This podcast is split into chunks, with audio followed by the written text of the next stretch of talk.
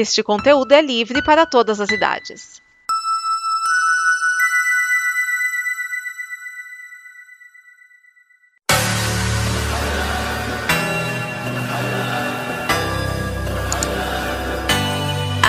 Alô, cambada! Bruno Urbanavicius traz até vocês mais um episódio do Combo Copa América. Este programa sobre o torneio de futebol sul-americano, hoje em sua edição de centenário, realizado no nosso amado, cansado e maltratado Brasil. Esse programa que você pode encontrar junto com outros programas de uma ampla grade de programação, com vários programas, programa, programa, programa, sobre cultura pop, cinema, seriados, música, etc.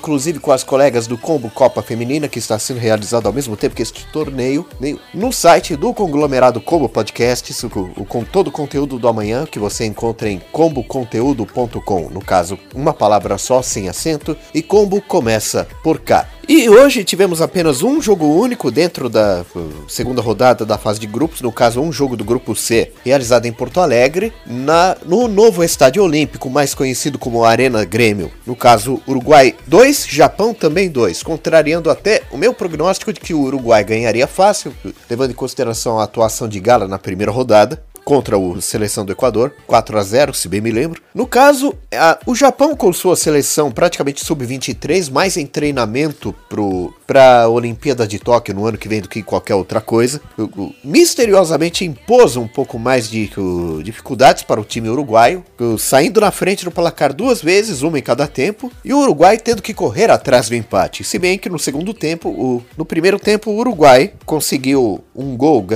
graças a uma marcação de um pênalti que muitos consideraram como o roubo do, por parte do árbitro colombiano da partida, cujo nome eu me esqueci, mas que teria sido caseiro a favor da Celeste Olímpica. Mas enfim, enfim não temos tanta autoridade assim para falar de arbitragem. O, o, o, que importa é que este jogo terminou empatado, um dos jogos mais interessantes pelo menos até agora, da Copa América, embolando o grupo C. E, e por isso, vamos ver com atenção o jogo de amanhã, do qual já vamos falar. No caso, para comentar é, é, com mais detalhes esta peleja futebolística, teremos a, a visão daquele que provavelmente pode ser o maior corintiano do Ceará, Francisco Giovanni.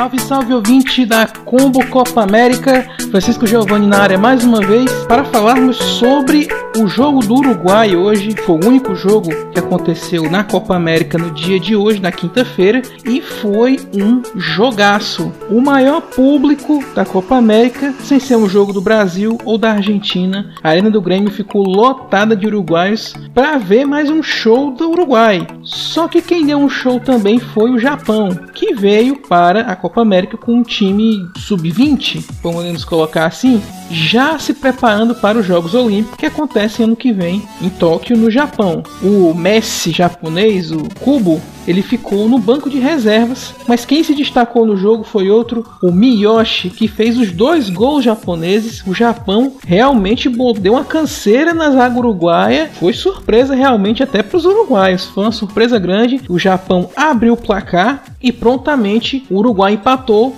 com uma ajudinha do VAR. Eu digo uma ajudinha porque o lance que originou o pênalti que o Soares bateu e fez o gol, muita gente questionou que o VAR foi chamado. Foi apenas um o, o Cavani chutou o pé do japonês e o VAR entendeu que foi o japonês que deu um calço no Cavani. Então foi dado o pênalti. Muita gente discordou, eu também achei que não foi pênalti, mas o Soares não quis saber e foi lá e empatou o jogo. 1 um a 1 um no primeiro tempo. No segundo tempo, o Japão continua a pressão. Não que o Uruguai jogou mal, o Uruguai jogou muito bem. O, o e o Cavani estavam aterrorizando a defesa japonesa. Só que o ataque japonês também estava aterrorizando a defesa uruguaia. O Miyoshi foi lá e fez 2 a 1 E aí o Uruguai começou a pressão ainda mais até que empatou a partida 2 a 2 Um resultado que embola o grupo C, que vai ter o complemento amanhã entre Chile e Equador e pode mexer também na classificação para as oitavas de final. O primeiro do grupo A pega nas quartas de final ou o terceiro do grupo B,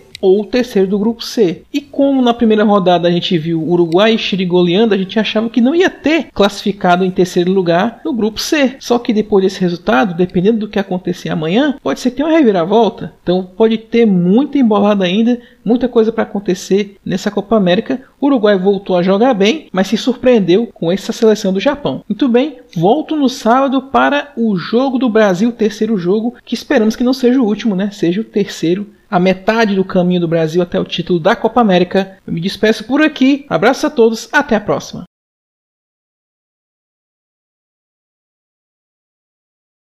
E pronto! Para amanhã, sexta-feira, teremos de, novamente apenas um único jogo dentro do grupo C. No caso, em Salvador, Meu Amor Bahia, no estádio da Fonte Nova, Equador e Chile. Vamos ver como é que fica se a zebra dentro do grupo C se, se justifica. Se o Chile ganhar, vai ser, também vai estar no, no mesmo patamar da Colômbia, matematicamente classificado. Agora, se o Equador conseguir pelo menos um empate ou uma vitória, aí o grupo C vai ficar embolado. Vamos ter uma, uma disputa bem interessante interessante para a última rodada da fase de grupos. Lembramos a vocês que, que caso queiram financiar o conteúdo do amanhã, ajudar no trabalho, pesquisando em apoia.se barra combo, combo com K, evidentemente.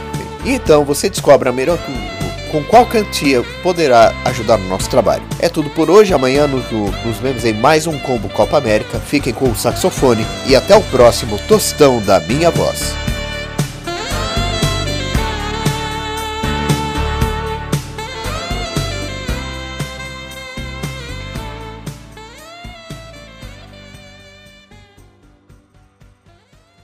Esta é uma produção da Combo. Confira todo o conteúdo do amanhã em nosso site comboconteúdo.com.